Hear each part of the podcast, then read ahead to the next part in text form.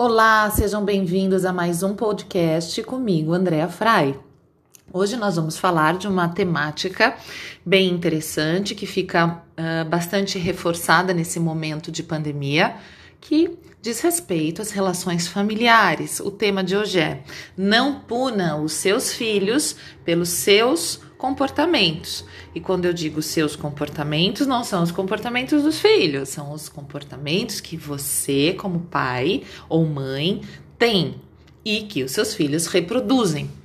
A gente vem notando, né, agora, uh, diante dessa circunstância é, do Covid-19, as famílias têm se aproximado mais e então, claro, as relações afetivas, comportamentais vão se evidenciando pra, para, as, para as pessoas, né, para os envolvidos.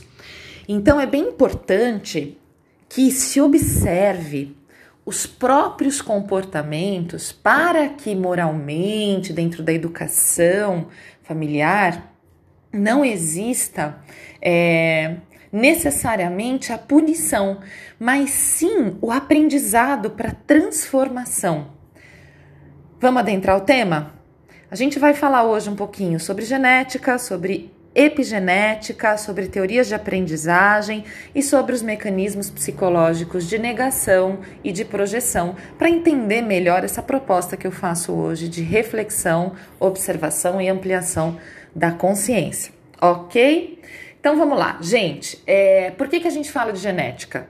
A gente fala de genética porque nós sabemos que, enquanto pai e mãe, os filhos herdam essa carga genética, ou seja, essa carga que estrutura biologicamente esse serzinho ou esses seresinhos que são nossos filhos. Ok. Agora, tão importante quanto a carga genética é a herança epigenética, ou seja, a carga cognitiva e comportamental que constituem a personalidade de qualquer indivíduo, ou seja, a epigenética vai formar no teu filho a forma dele pensar, sentir e lidar com a vida. Quando a gente fala de cognição, a gente está falando dos processos todos que envolvem a assimilação ok? Os processos neurais que envolvem a assimilação e percepção do próprio universo interno e do universo externo. Quando a gente fala de carga comportamental, a gente fala de como esse indivíduo, enquanto organismo, diante dessas assimilações que faz, age e se comporta na vida a partir dessa leitura que ele faz, ok? Então, a epigenética é uma estrutura fundamental para que nós, como pais, tenhamos uh, em, em, atenção, em observação, porque os filhos herdam isso, isso é óbvio, quase, quase que óbvio, pelo menos deveria ser.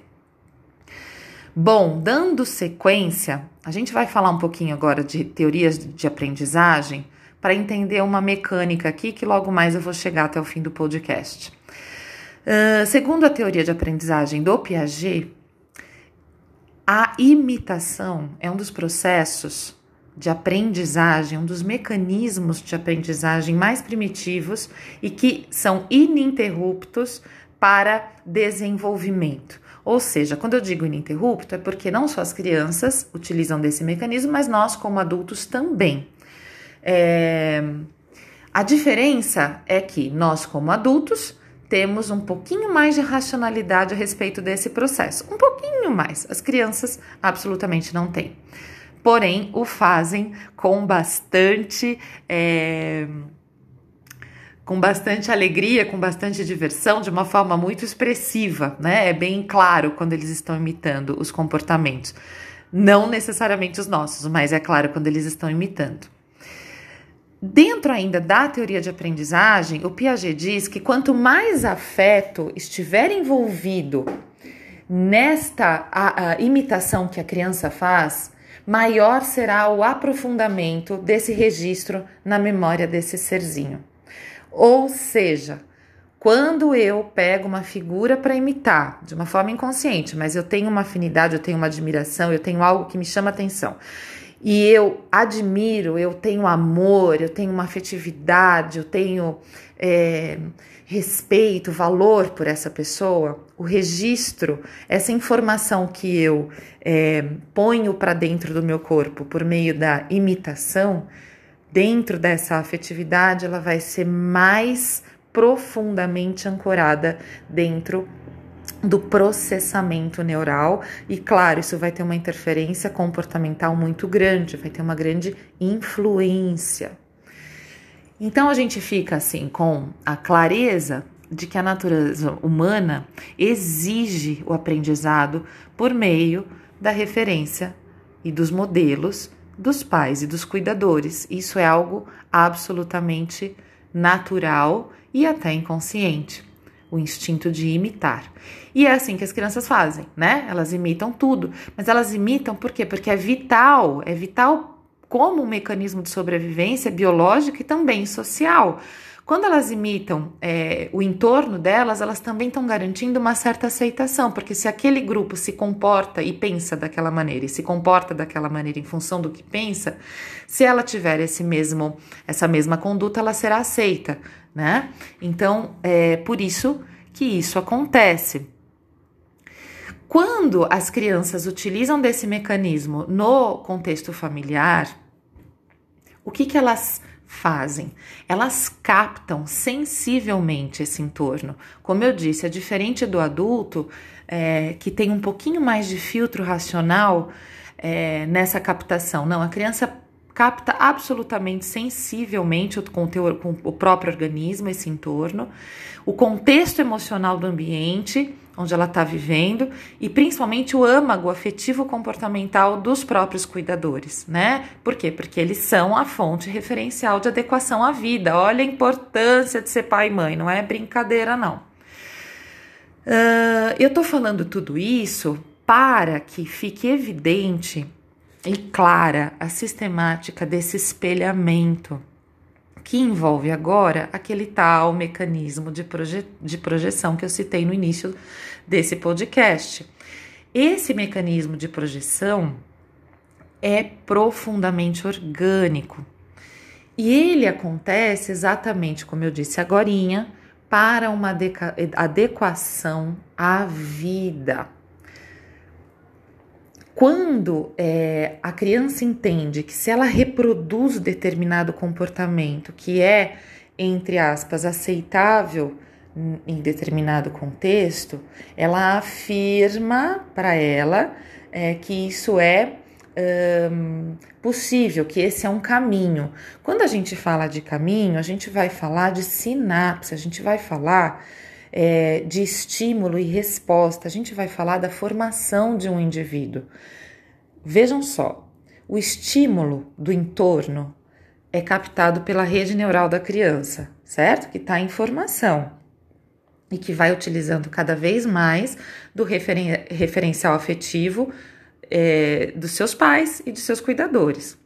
Estímulo a estímulo, os neurônios da criança vai montando novas redes de informação que vão estruturando e modelando toda a elétrica orgânica dela, de modo a também comandar, é, é, comandar o funcionamento celular, de modo que as sinapses contribuam com as respostas desse indivíduo, ou seja, da criança, ao ambiente. Estes movimentos de resposta estão correlacionados diretamente com os movimentos concretos do corpo, ou seja, a musculatura, é, que estrutura, claro, antes também o sistema nervoso e também o sistema imunológico.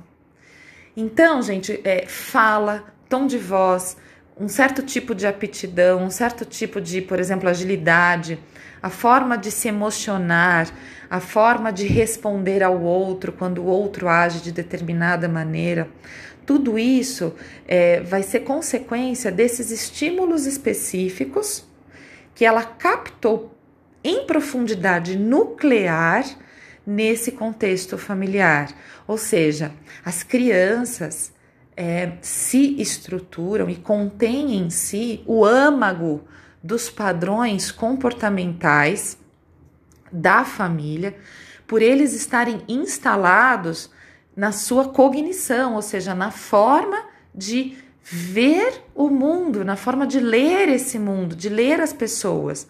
E essas pessoas são quem? Nós, pais. Uau, pois é. E assim, por instinto de sobrevivência, esses mecanismos aprendidos e nuclearmente, nuclearmente instalados uh, no organismo vão sendo repetidos. A brincadeira da vida é muito séria. Essa é a responsabilidade que nós temos ao nos tornarmos pais imensa. Então, quando você fala em formar e educar um indivíduo, é muito além da educação formal escolar, é muito além da educação moral. Ela tem absoluta relação com o que nós somos.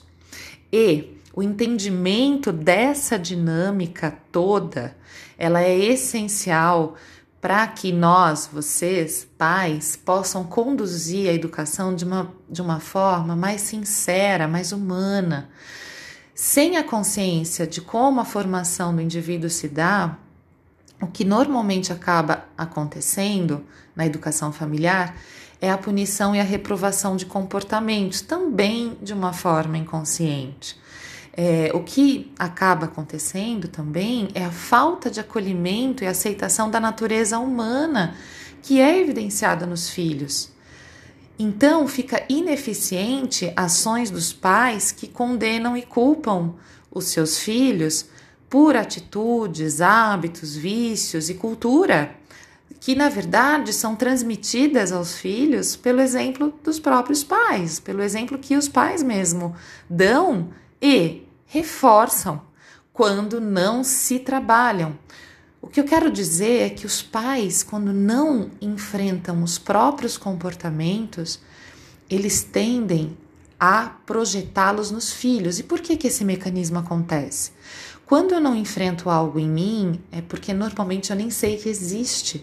E por que eu nem sei que existe? Porque eu entro num outro mecanismo de, de, de, de psicológico de defesa emocional, que é a negação. Então eu, é, como se por magia, é, a, a, é, elimino, elimino esse esse comportamento, elimino essa esse padrão comportamental que eu tenho. Porém, como eu disse, os filhos captam e reproduzem. E aí quando eu vejo aquilo que é, conscientemente eu neguei, mas que inconscientemente eu sei que está ali negado, eu vejo esse comportamento é, reproduzido do filho no meu filho o que, que se faz? Você vai punir e reprovar e condenar e tentar abolir aquele comportamento, que na verdade você precisa, né, como pai ou mãe, rever, revisitar, trazer clareza sobre esse comportamento em si próprio. Aqui existe de fato uma possibilidade de resgate e aí sim de uma educação que, por consequência, pela rede morfogenética, pela epigenética, se corrige, se redireciona, se reajusta. Por isso eu digo: não puna seus filhos pelos seus comportamentos. A gente vai continuar essa temática na parte 2 desse podcast. Até breve. Beijos.